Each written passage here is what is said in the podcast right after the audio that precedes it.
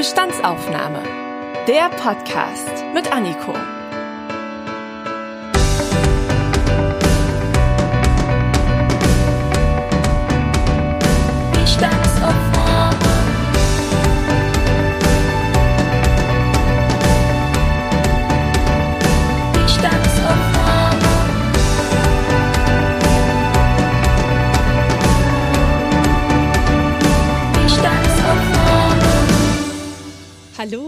Herzlich willkommen zu einer neuen Folge der Bestandsaufnahme. In dieser Folge setzen wir ein wenig das Thema aus dem letzten Interview fort. Da ging es ja um Engagement und Projektarbeit, speziell auf anderen Kontinenten. Da habe ich mit Bastian Henrichs von Viva Con Aqua gesprochen und wollte wissen, wie gern Deutsche eigentlich spenden, ob die das am liebsten zu einer bestimmten Zeit im Jahr machen und wie man sich ehrenamtlich engagieren kann und vor allem, wie der Projektarbeit in anderen Ländern so läuft und was es zu beachten gibt. Stichwort kritisches Weißsein.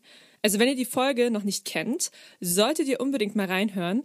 Jetzt müsst ihr aber erst einmal hier bleiben, denn im zweiten Interview zu Engagement liegt der Fokus auf sozialen Engagement in Deutschland.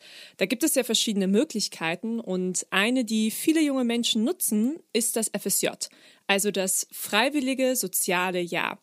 Das macht man klassischerweise nach dem Abitur oder dem mittleren Schulabschluss. Viele Einsatzstellen freuen sich aber auch, wenn junge Menschen bis Mitte 20 sich bei ihnen engagieren. Und das bedeutet dann ganz konkret ein Jahr, manchmal auch ein halbes, arbeiten in einer vorher ausgewählten Einsatzstelle, im sozialen Bereich meistens. Das kann aber auch ähm, ökologisch sein oder kulturell.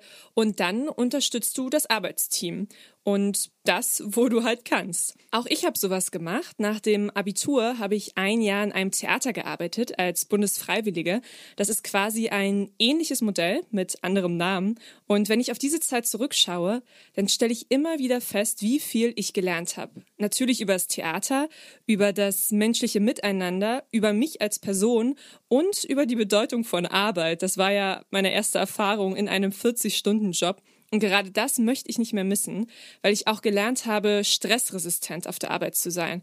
Das Bühnenbild ist nicht fertig, ein Schauspieler ist krank, der Drucker hat sich verschluckt, die uralte Kaffeemaschine hat die Sicherung rausgehauen und am Telefon will genau jetzt eine Lehrerin 200 Karten für die nächste Vorstellung bestellen. Das war natürlich alles vergessen, wenn die Premiere dann glatt über die Bühne ging und die Kinder im Publikum begeistert waren. Welche Erfahrungen man sonst so machen kann im FSJ, wie wichtig oder unwichtig soziales Engagement für die Entwicklung des eigenen Charakters sein kann und ob ein Freiwilligendienst Pflicht werden sollte, will ich heute von Jean-Luc wissen. Er hat ein Jahr in einem jüdischen Hort in Frankfurt gearbeitet. Hallo Jean-Luc. Hallo Anniko. Du warst jetzt ein Jahr als Freiwilliger im sozialen Bereich tätig. Wenn du sammeln müsstest für deine eigene kleine private Bestandsaufnahme, welche positiven und welche negativen Erfahrungen nimmst du denn mit in dein weiteres Leben? Also was äh, ganz anfänglich für mich sehr wichtig war, ist quasi einfach mal ein Jahr reinzuschnuppern in das Leben als äh, arbeitender Mensch, weil vorher ist ja quasi nur Schule. Und äh, da hat man quasi überhaupt keinen Bezug dazu. Man hört immer von anderen Leuten, wie es zu arbeiten. Und ähm, natürlich ist es in Sozi sozialen Berufen, merkt man halt, lernt man auch, man wird quasi reingeworfen und beginnt ja von null, von null an. Und man fängt aber direkt am ersten Tag schon an, man muss mit Kindern arbeiten, man, also in meinem Fall muss man mit Kindern arbeiten. Und ähm, man entwickelt sich halt sehr schnell zu einer ganz anderen Persönlichkeit. Vorher war ich äh, eher der schüchterne, ruhige Typ. Und dadurch habe ich mich halt relativ schnell zum quasi, ja, ich bin immer noch schüchtern, so ist es nicht, aber ich bin, ähm, habe mich einfach entwickelt in meiner Persönlichkeit. Und was natürlich auch total ähm, krass ist, ist halt, dass man diese Teamfähigkeit lernt, die ja auch äh, später in so vielen Berufen vorausgesetzt wird, die man aber meiner Meinung nach eigentlich, wenn man sowas wie jetzt ein soziales Jahr oder arbeitet, äh, nicht macht, eigentlich in keinster Weise erlernen kann, weil man ist ja, man ist in der Schule, gut, da muss man auch manchmal in Gruppen arbeiten, in der Uni arbeiten auch in Gruppen teilweise, aber diese extreme Teamfähigkeit, dass man halt merkt, okay, jeder ist auf den anderen angewiesen und wenn nicht alles ineinander greift, dann funktioniert das komplette Konstrukt nicht.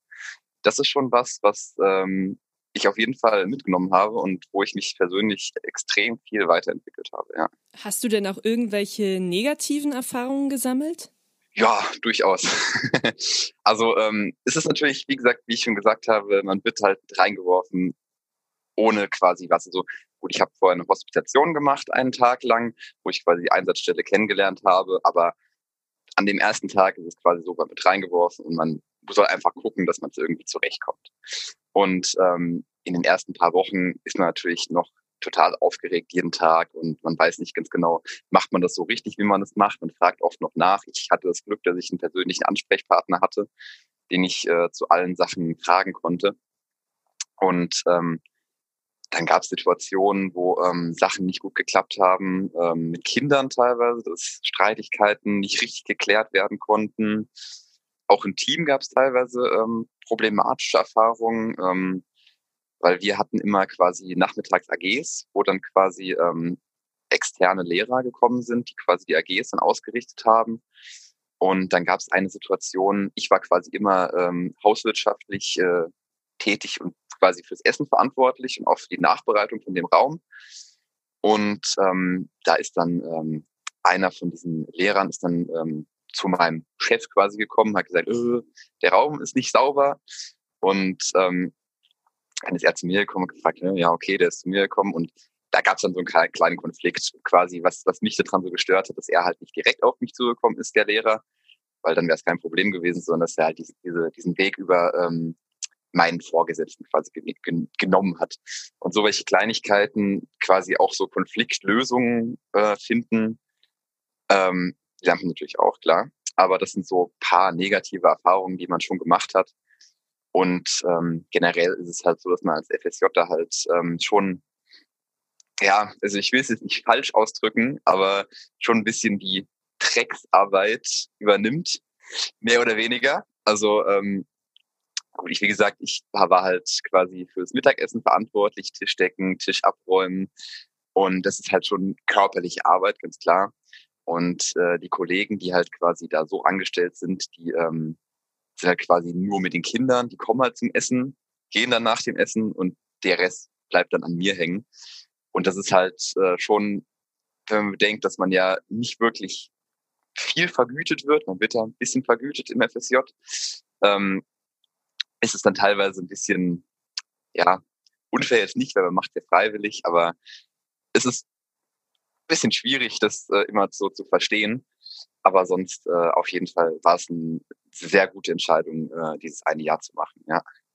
Also ich verstehe jetzt voll diese Pros und Cons, die du da aufzählst. Ich habe ja auch einen Freiwilligendienst gemacht und es war natürlich auch nicht immer alles rosig, aber das gehört dann halt auch dazu und man lernt dann auch damit umzugehen. Das ist halt auch die Herausforderung, die man dann stemmt und wo man dann im Nachhinein auch irgendwie ja sehr stolz auf sich ist, dass man das geschafft hat.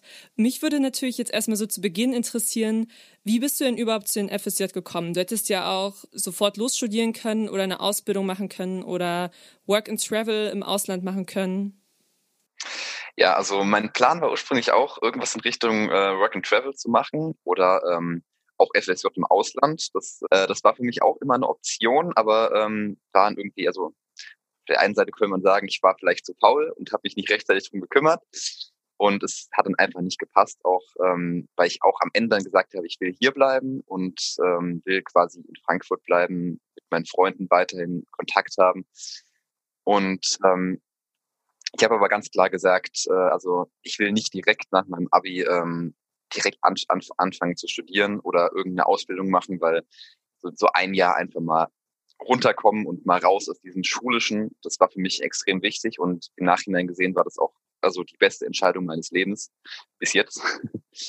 Und äh, weil also es ist einfach äh, so ein gutes Gefühl, mal rauszukommen aus diesem ganzen ähm, System und dann habe ich quasi ähm, einfach mich ein bisschen informiert, ja, was kann ich denn machen? Also ich will so von, von den Sachen, die ich quasi gesagt habe, ich will in Frankfurt bleiben oder in der Umgebung. Ich will ähm, irgendwas machen, ähm, wo ich quasi nicht zu sehr gefordert bin, aber wo ich quasi schon auch was Vorteile für mich draus ziehen kann. Zum einen halt, dass man den, den, äh, den Lebenslauf schreiben kann, was ja immer äh, positiv ist. Und dann halt auch, dass man ähm, das quasi, ähm, dass man sich selber weiterentwickeln kann. Und habe dann zuerst geguckt mit äh, freiwilligen ökologischem Jahr, quasi in Richtung äh, Ökologie, quasi ähm, Landwirtschaft, äh, Forstamt oder so. Aber da habe ich irgendwie nie so das gefunden, was mich so wirklich gereizt hat. Und dann habe ich einfach mal bei Volunta angerufen und habe äh, einen Termin ausgemacht. Und dann hatte ich quasi die ähm, Auswahl zwischen dem Hort der jüdischen Gemeinde, wo ich jetzt mein FSJ gemacht habe, und dem normalen städtischen Hort.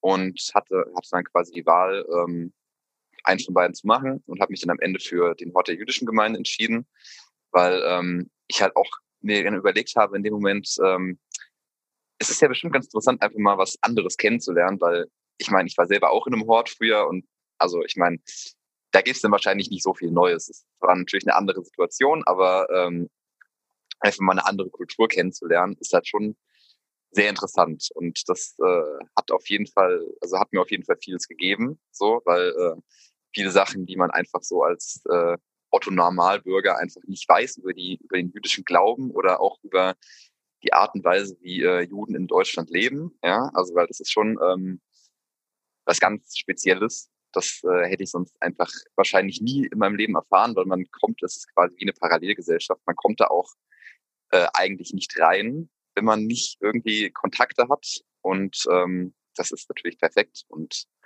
da die Kontakte zu haben, auch für die Zukunft später, ist natürlich äh, optimal. Das kann einem niemand mehr nehmen. Deswegen, das FSJ war auf jeden Fall äh, eine sehr gute Entscheidung. Ja, und dann dazu bin so bin ich halt quasi dazu dann am Ende gekommen. Ja. Du hast gerade angesprochen, dass du dich ganz bewusst für den jüdischen Hort entschieden hast und hast diese Parallelwelt auch beschrieben. Was für Erfahrungen hast du denn da gesammelt? Also direkt am Anfang war schon so quasi äh, an meinem Tag der Hospitation, also quasi der erste Besuch der Einrichtung. Ähm, mir wurde schon vorher gesagt, ja, der, ähm, also das, das Gebäude ist speziell gesichert. Aber ich habe mir gedacht, ja, okay, gut, dann wird dann vielleicht irgendwie vorne im Pförtner sitzen und äh, mehr nicht. Aber das ist schon alles ähm, eine ganz andere Geschichte. Also ähm, der ist, das, das, das Gebäude und das Gelände, also es ist quasi ein Gelände mit Innenhof, und mehreren Gebäudekomplexen ist quasi komplett abgeriegelt. Man kommt nur rein durch, durch spezielle, spezifische Eingänge und auf ist quasi zwischen zwei Straßenseiten, also quasi äh, das Gebäude, die Gebäude sind quasi zwei Straßenseiten offen. Auf beiden Straßenseiten äh, gibt es nur eine Fahrspur und dass man kann so quasi auch mit dem Auto nicht stehen bleiben. Und äh, es gibt 24-7 Polizeischutz vor dem Gebäude, was halt schon extrem ist, was ich mir vorher auch nie gedacht hätte, dass das so wirklich so extrem ist. Und ähm, wenn man reinkommt und nicht bekannt ist für die Leute, also für die äh, Sicherheit, also es gibt also einmal den Polizeischutz, zum anderen mal den internen Sicherheitsschutz quasi, ähm, dann ähm, muss man sich quasi ausweisen, muss quasi äh, durch den Metalldetektor gehen und äh, die schreiben alles auf und die gucken, was hat man dabei. Und das war schon äh, so eine Geschichte, was mich schon so ein bisschen, also man hatte schon so ein bisschen mulmig, mulmiges Gefühl, weil man ja nicht wusste, was passiert jetzt, so ist, alles, ist alles richtig.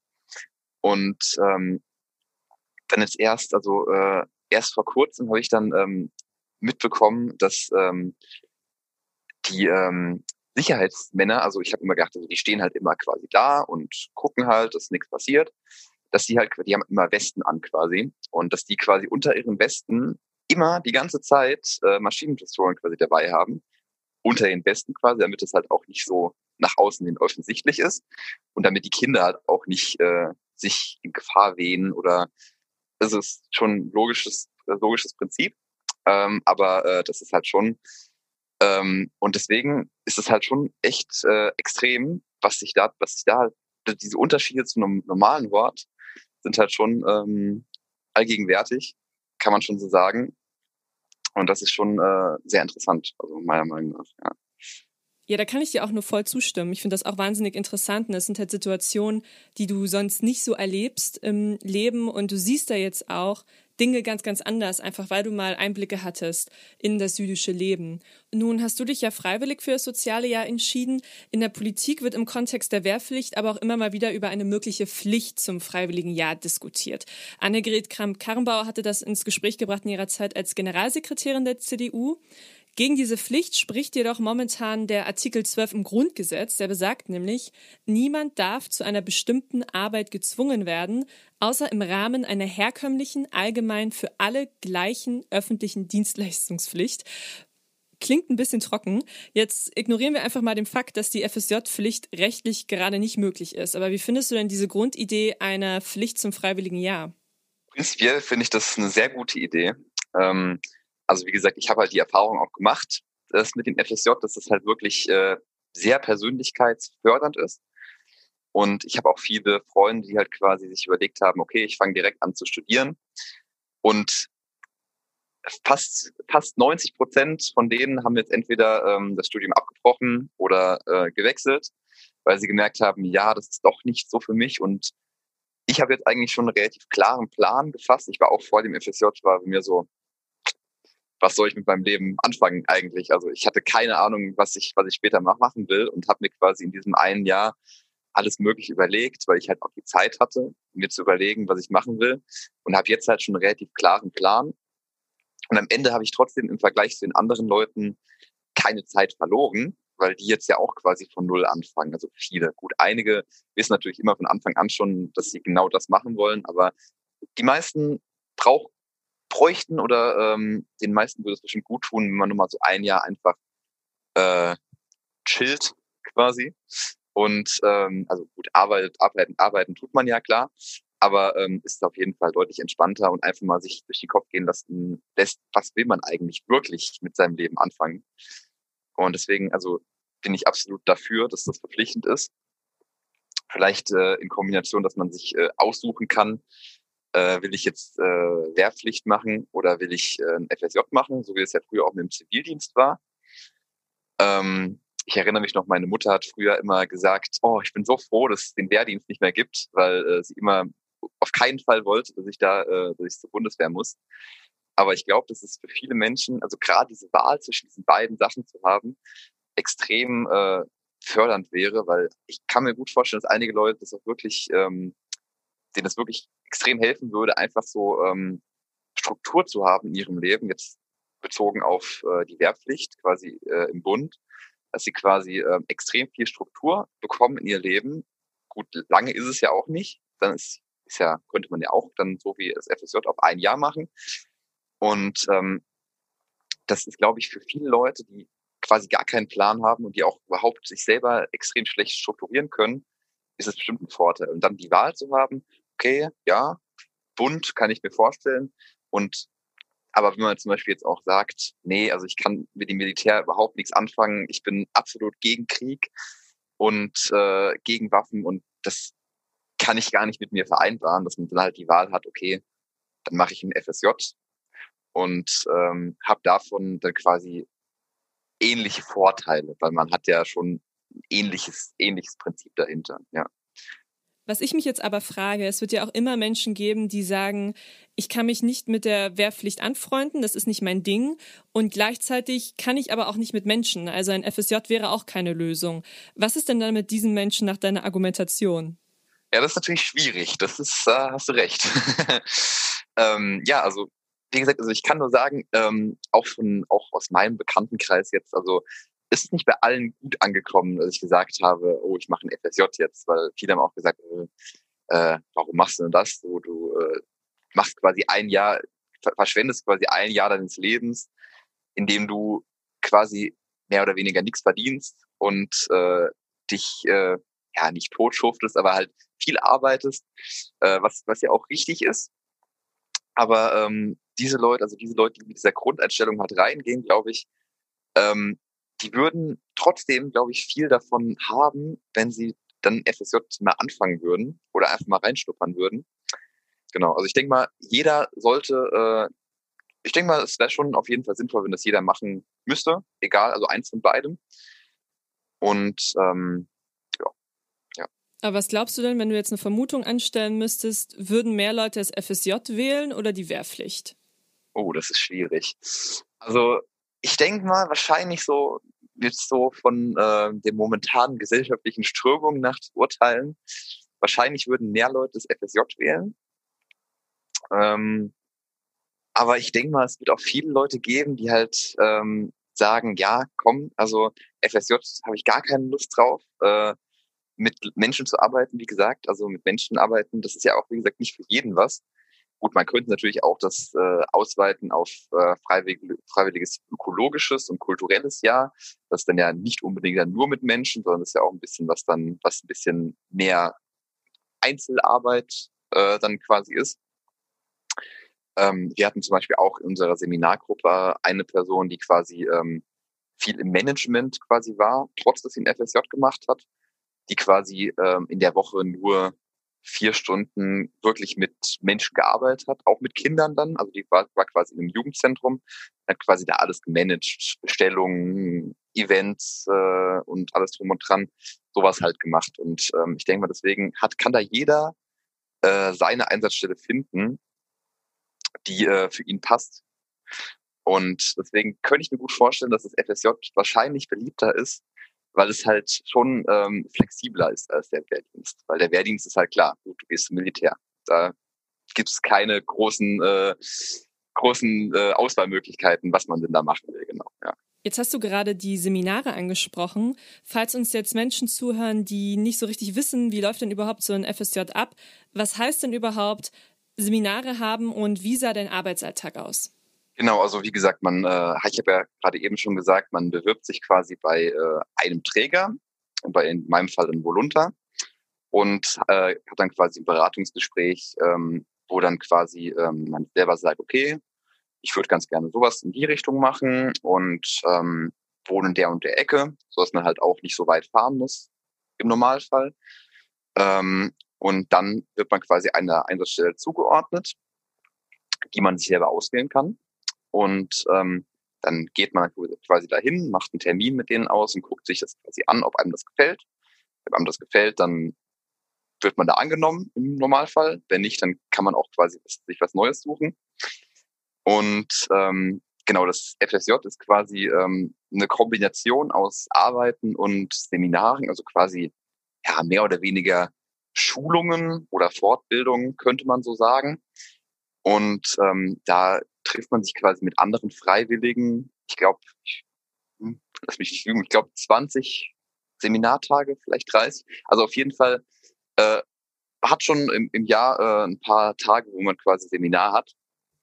Und da geht man halt quasi ja nicht zur Arbeit, ist immer unter der Woche, so dass man halt nicht zusätzlich am Wochenende noch äh, Seminar hat. Und ähm, dann äh, geht man quasi dahin, trifft andere Freiwillige, die äh, in ähnlichen Einrichtungen arbeiten wie man selber. Also bei mir war es jetzt zum Beispiel so, dadurch, dass ich im Hort gearbeitet habe, ähm, mit ähnlich, also mit äh, anderen Leuten, die auch in, äh, in einem Hort gearbeitet haben, aber auch teilweise Leute, die in einem Kinderheim gearbeitet haben oder Jugendzentren und so. Also alles so im Alter von so sechs bis 18 war alles dabei, war alles vertreten. Und äh, man tauscht sich quasi aus über seine Erfahrungen, über Probleme, und ähm, lernt halt auch Sachen wie zum Beispiel verschiedene Erziehungsstile, ähm, pädagogische Ansätze. Ähm, genau, ja. Und dann ähm, kann man das quasi dann äh, im Optimalfall natürlich dann mitnehmen in seinen Arbeitsalltag. Und die Seminare gibt es in zwei verschiedenen Formen. Einmal Tagesseminare, die dann quasi an einem Tag sind, die dann quasi immer von neun bis 16 Uhr, glaube ich, sind. Also quasi einen Tag, halt mit Mittagspause dann. Und dann gibt's halt auch Wochenseminare, wo man dann quasi ähm, mit der Seminargruppe zusammen ähm, in eine äh, Jugendherberge fährt. Meistens, also bei, in meinem Fall, ich wohne ja in Frankfurt, in äh, Hessen und um, also in Frankfurt und Umgebung. Ähm, wir waren einmal in Fulda und einmal waren wir in Bad Homburg. Und da ist man dann quasi eine Woche mit den Leuten zusammen. Äh, tagsüber ist ein ganz normales Seminar und abends äh, ja, Freizeit mehr oder weniger. Also man kann machen, was man will, äh, solange man am nächsten Morgen wieder ähm, zurechnungsfähig im Seminarraum sitzen kann. das ist immer das Wichtigste. Ähm, und das ist schon, also das äh, ist schon eine Erfahrung. Gut, jetzt durch Corona, klar, hat sich was verändert. Das ist jetzt natürlich nicht mehr in Präsenz. Aber bei mir war es halt noch in Präsenz und das war schon äh, eine schöne Zeit, wenn man halt viele neue Leute kennengelernt hat, die irgendwie auch oftmals einen ähnlichen ähm, Hintergrund haben als man selber. Und man kann sich halt viel über die Arbeit auch austauschen. Und meistens hat man ähnliche Probleme, über die man sich austauschen kann. Und das ist schon, äh, also ist schon sehr hilfreich oftmals. Und jetzt nochmal, um auf meinen Arbeitsalltag zu sprechen zu kommen. Ähm, bei mir war es immer so, ich hatte ziemlich viel Glück mit meiner Arbeitsstelle, weil ich quasi äh, sehr geringe Arbeitsstunden die Woche hatte. Also es gab Leute, die mussten wirklich 40 Stunden die Woche arbeiten. Das ist das Maximum. Also ich glaube, 39, glaube ich, ist das Maximum. Und ich hatte quasi nur um die 27 Stunden ungefähr. Ähm, und bin dann quasi immer um, äh, hab um 11 Uhr angefangen. Ähm, dann von 11 bis 12 habe ich dann quasi alles Mögliche vorbereitet. Äh, wie gesagt, wir hatten die hauswirtschaftlichen Tätigkeiten, wir FSJler, wir waren zwei FSJler in der Einrichtung. Das heißt, wir konnten es immer teilen. Ähm, wie gesagt, Tischdecken, Essensraum vorbereiten, dann äh, Wasserkästen in den Gruppen auffüllen, Wasserkästen im Essensraum auffüllen, Gläser spülen von den Kindern, alles Mögliche, genau. Und äh, das hat man quasi immer in dieser Stunde von elf bis zwölf gemacht. Äh, von äh, um zwölf waren quasi unsere kleine Blitzrunde, haben wir es immer genannt. Da haben wir quasi immer besprochen, was für den Tag relevant war. Wenn jemand krank war, okay, wer vertritt denjenigen? Und ähm, ja, genau. Danach ging es quasi in den normalen Alltag. Ähm, letztes Jahr war es immer so, dass wir ähm, bis fünf Uhr offen hatten. Das heißt quasi von ähm, halb eins bis fünf war quasi äh, normal Kinderzeit, wo wir quasi ähm, uns, also gut, die erste Zeit war immer äh, Essens, also wo wir mit dem Essen beschäftigt waren. Und danach sind wir quasi einfach in die Gruppen gegangen, haben da unterstützt, wo wir äh, gebraucht wurden, mit Kindern gespielt, äh, rausgegangen, da was gemacht. Also ab dem Zeitpunkt war es quasi ziemlich äh, offen, was man, was man gemacht hat. Genau, das ist so der Alltag. Und dann, wie gesagt, um fünf äh, Feierabend. Mittlerweile ist es so, dass bei uns schon um vier Feierabend haben, weil wir durch Corona sonst nicht äh, die Stunden äh, ähm, äh, voll bekommen. Und genau, ja. Also Corona kam. Was hast denn du denn überhaupt noch gemacht, wenn sich alles geändert hat im Hort? Ja, also wie gesagt, Corona hat sehr, sehr viel verändert bei uns. Also es kam ja auch wirklich, äh, ich meine, da weiß ja jeder Bescheid, kam ja von äh, einem Tag auf den anderen und ähm, mir wurde quasi ähm, an dem, an dem ähm, Montag nach Lockdown quasi geschrieben, ja, du musst erstmal nicht kommen. Wir haben äh, zwar eine Notbetreuung, quasi die Kinder von den äh, systemrelevanten Personen werden betreut. Und aber dafür brauchen wir äh, euch FSJler nicht. Das heißt, bleibt erstmal zu Hause und wir gucken dann, wie es entwickelt. Im Nachhinein waren wir dann, ich glaube, dreieinhalb Monate äh, zu Hause und quasi äh, mit nichts zu tun, äh, zu, zum Nichtstun verdonnert, mehr oder weniger. Und ähm, irgendwann habe ich mich dann entschieden, komm, also ich habe hin und wieder mich mal erkundigt, ja, wie sieht's aus? Äh, war auch einmal da, so zu Besuch quasi, um mich mit den Kollegen mal äh, zu unterhalten, wie es für die so ist, die ja quasi wirklich da sind vor Ort. Und ähm, dann habe ich mich quasi immer wieder erkundigt, ja, wie sieht's denn aus, wann können wir wiederkommen? Und hatte dann irgendwann die Idee, ähm, ach ja, wenn ich jetzt eh zu Hause bin und ich habe eh Zeit und äh, ich habe ja nichts zu tun, ähm, kann ich ja vielleicht irgendwas in die Richtung machen, dass ich den Kindern irgendwie äh, was, äh, was nach Hause schicke, die, die nicht in der Notbetreuung sind, dass sie quasi ein bisschen noch Kontakt zu uns im Ort haben und auch ähm, vielleicht Ideen haben, was sie tun können. Und habe dann quasi so ein eine Art Newsletter in, ins Leben gerufen, den ich quasi, glaube ich, äh, zwei Monate lang gemacht habe, wo ich quasi jede Woche ähm, Spielideen, Bastelideen und alles Mögliche zusammengetragen habe, auch teilweise Sportübungen. Ich habe äh, Yoga-Übungen teilweise äh, mir rausgesucht und also so quasi Kinder-Yoga und ähm, das dann auch äh, mit eingebaut, dass die Kinder halt so ein bisschen so ist quasi jeder was für sich finden konnte, worauf er Lust hat. Bisschen sportliche Aktivitäten, basteln, malen, habe auch Geschichten teilweise mit dazu geschickt. Ähm, es gab so eine sehr, sehr tolle Corona-Geschichte für Kinder. Ähm, die habe ich dann auch mit in Anhang quasi geschickt. Und ähm, halt auch Spielideen, was man machen kann. Auch für die Eltern halt, falls sie nicht mehr wissen, ja, was soll ich mit meinen Kindern machen, wenn die die ganze Zeit zu Hause sind. Äh, denen wird auch langweilig auf Dauer. Und ähm, das äh, habe ich dann quasi den Eltern geschickt. Äh, und die Eltern konnten quasi freiwillig natürlich äh, mit ihren äh, Kindern das durchspielen oder durchlesen, alles drum und dran. Und dann, ähm, als ich dann wieder ähm, vor Ort in der Einsatzstelle war, habe ich auch von unglaublich vielen Eltern positives Feedback bekommen. Äh, genau, ich habe auch unten unter den Newsletter quasi ein Bild von mir gemacht, damit die Kinder quasi wissen, ah, der Jean Luc war das, der hat das äh, äh, gemacht, damit die auch so ein bisschen äh, die, die Verbindung nicht verlieren, so dass sie äh, einen hin und wieder mal sehen. Und äh, also von den Kindern selber hat man nicht so viel Feedback bekommen, aber gut, ich meine, es sind halt Kinder, wie gesagt, äh, Kinder im Alter von fünf bis sieben, da kann man jetzt nicht so viel erwarten. Aber ähm, es sind unglaublich viele Eltern zu mir gekommen, haben gesagt, wow, wie toll und dass ich das äh, gemacht habe und so.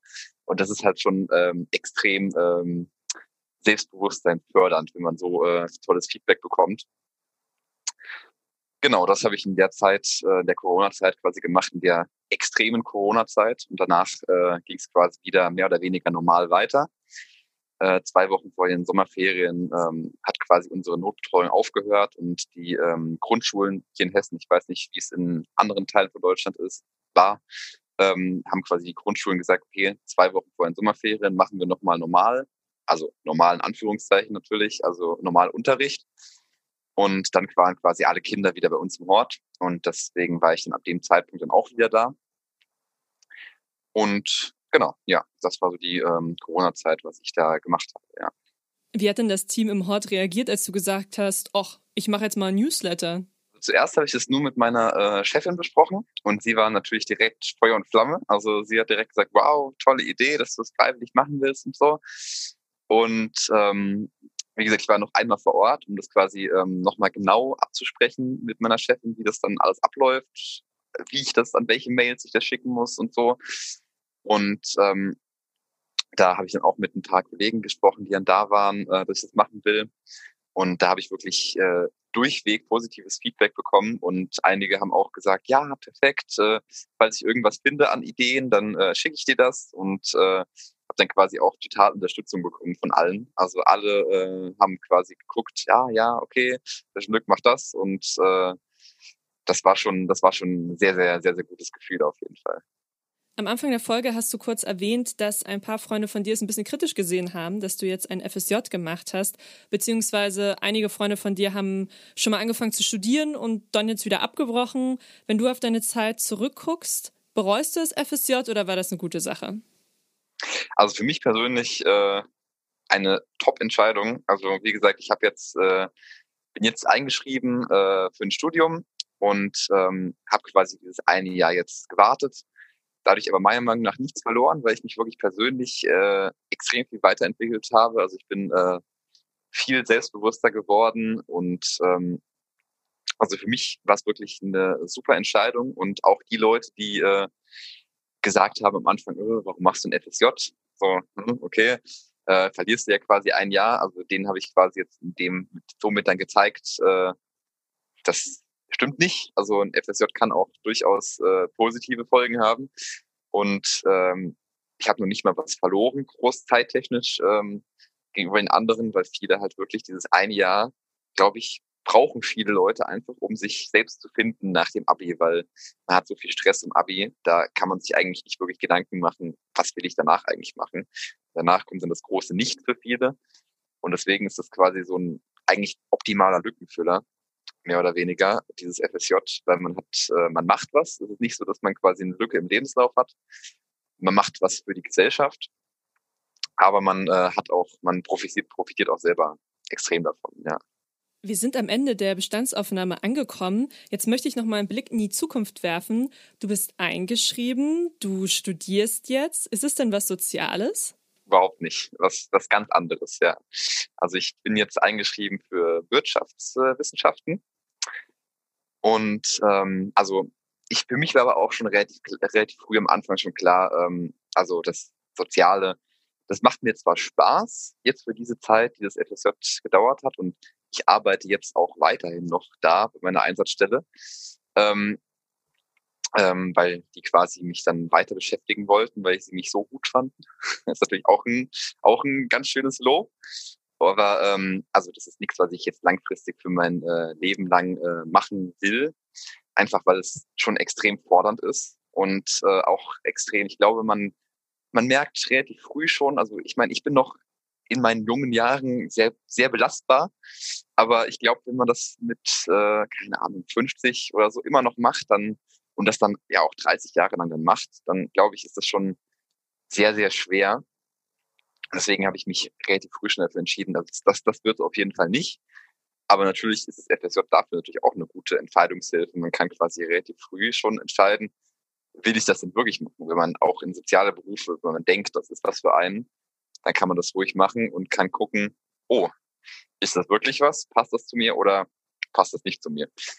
Und genau, ich will dann ähm, das jetzt ein Jahr lang studieren, Wirtschaftswissenschaften und danach in ähm, die äh, wirtschaftspsychologische Richtung gehen und dann quasi entweder in ähm, eine Personalabteilung gehen von der Firma oder in Marketing, wo ich quasi dann ähm, analysiere, wie äh, Werbung funktioniert, mehr oder weniger. Also bisschen von dem Pädagogischen werde ich weiterhin mitnehmen durch das äh, Psychologische, ähm, aber ähm, prinzipiell werde ich was ganz anderes machen. Ja.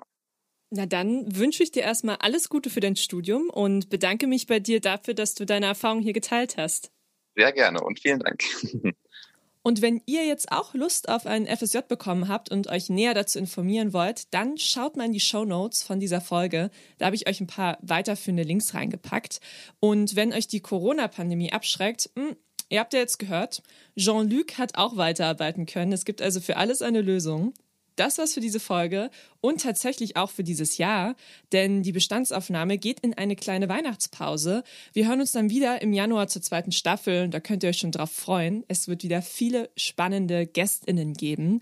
Und wenn ihr die Zeit bis dahin überbrücken wollt, dann schaut doch mal auf dem Instagram-Account der Bestandsaufnahme vorbei. Da gibt's nämlich zusätzlichen Content zu allen bisherigen Folgen und natürlich einen Countdown zum Start der nächsten Staffel. Habt schöne Feiertage, kommt gut ins neue Jahr und bleibt gesund. Wir hören uns.